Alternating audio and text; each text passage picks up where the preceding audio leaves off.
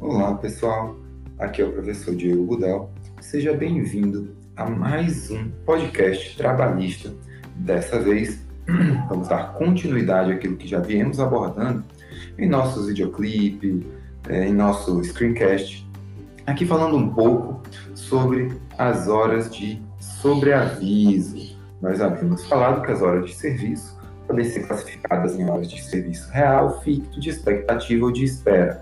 As horas uh, de serviço real e ficto já foram explicadas e as de expectativa tratam das horas de prontidão e de sobreaviso, sendo que as horas de espera a gente vai falar daqui a pouquinho acerca delas. Então, as horas de expectativa se dividem em prontidão e sobreaviso, são o tema, o ponto do assunto que o ponto em que estamos acerca do assunto uh, que estamos abordando na aula de hoje.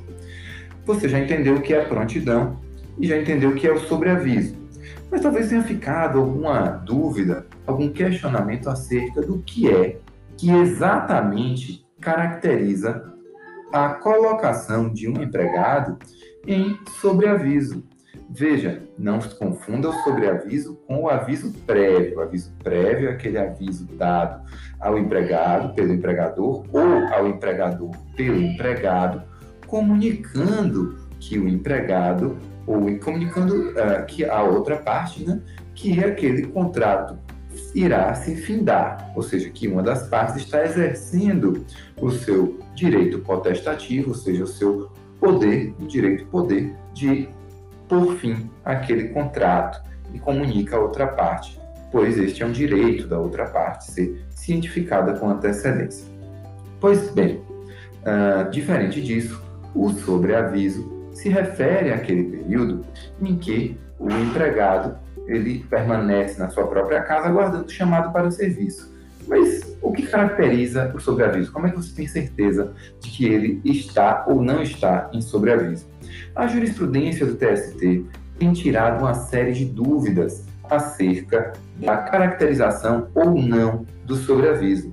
E nesse ponto, ela diz que não é o simples fato de o empregado ter uh, utilizar né, instrumentos telemáticos, instrumentos informatizados, que faz com que ele esteja em sobreaviso, certo? Ele não vai estar de sobreaviso pelo simples fato de a empresa fornecer para ele um celular, um bip, um pager, um notebook, ok? Isso não coloca o empregado automaticamente em sobreaviso durante o momento em que ele não estiver nas dependências da empresa. Por outro lado, uh, o próprio TST nos diz que a partir do momento que este empregado uh, que está submetido a um controle patronal por instrumentos telemáticos ou informatizados, ele é, ele é submetido a um regime de plantão, certo? Ele é submetido a um regime de plantão, ele permanece aguardando a qualquer momento chamado para o serviço, aí sim ele estará de sobreaviso porque ele é um empregado que está à distância, submetido a esse controle patronal em regime de plantão, ou seja, ele está aguardando o chamado para o serviço a qualquer momento e por isso há então uma restrição à sua, às suas possibilidades de locomoção em razão do compromisso que ele tem é, com o empregador em decorrência desse contrato de emprego. Ou seja, existe ali uma obrigação né, dele permanecer uh, acessível para o empregador, para que no momento em que ele for chamado, ele possa comparecer às dependências da empresa. Então, ele não pode estar consumindo bebida alcoólica, ele não pode estar viajando e assim sucessivamente, ok? Então, é isso que caracteriza o sobreaviso, esse controle patronal à distância em regime de plantão. E ele é realizado através de instrumentos telemáticos ou informatizados. Diferente é o caso das horas de espera, que é aquele último, aquela última espécie de horas de serviço que a gente falou. Né? As horas de espera uh, tem como grande exemplo uh, o artigo 235c, parágrafo 8 da CLT. Essas horas de espera se referem especificamente ao caso do motorista profissional, que tem uma jornada de 8 horas e pode fazer até duas horas extraordinárias é, por dia ou quatro autorizados por convenção ou acordo coletivo.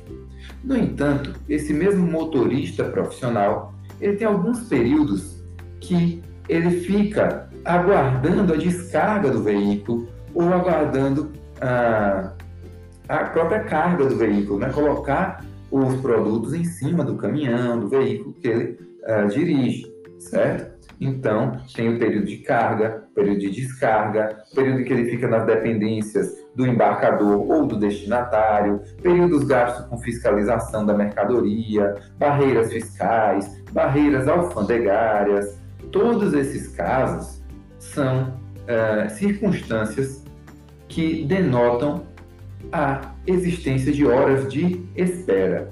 No entanto, ao contrário daquelas horas de serviço que a gente viu na, no decorrer do início da nossa aula, né?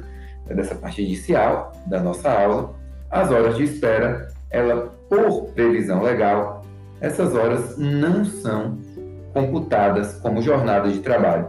E, portanto, se em decorrência delas, ou se computadas elas, há uma, há uma ultrapassagem daquele limite de 8 horas, aquilo que ultrapassou se for em decorrência das horas de espera, não será contado como extra. Essas horas não são remuneradas, elas não são contadas como jornada de trabalho efetivo. Ou seja, está descrito no parágrafo 8 do artigo 235C da CLT. A partir daqui, a gente começa a falar um pouco sobre a duração do trabalho na legislação trabalhista brasileira.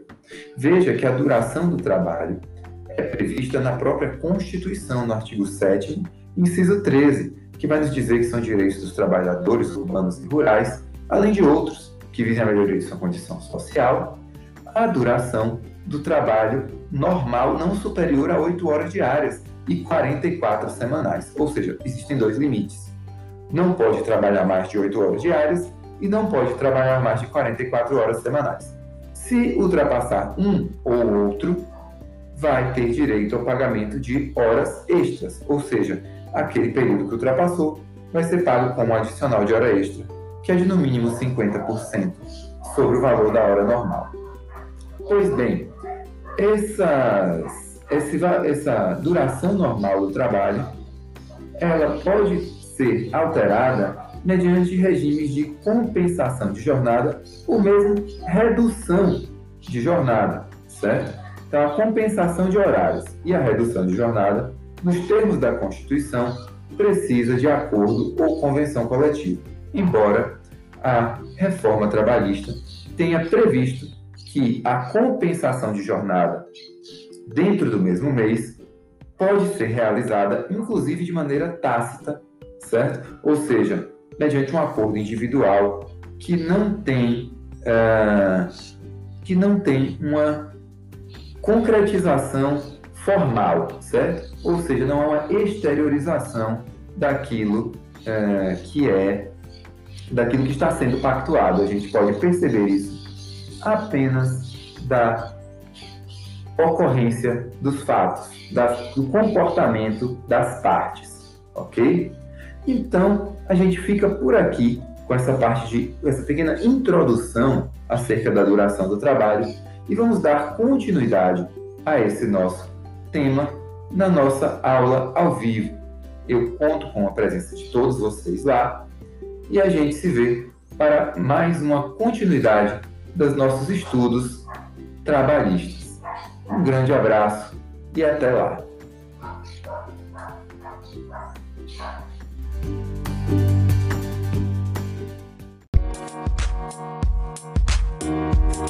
Thank you. Thank you.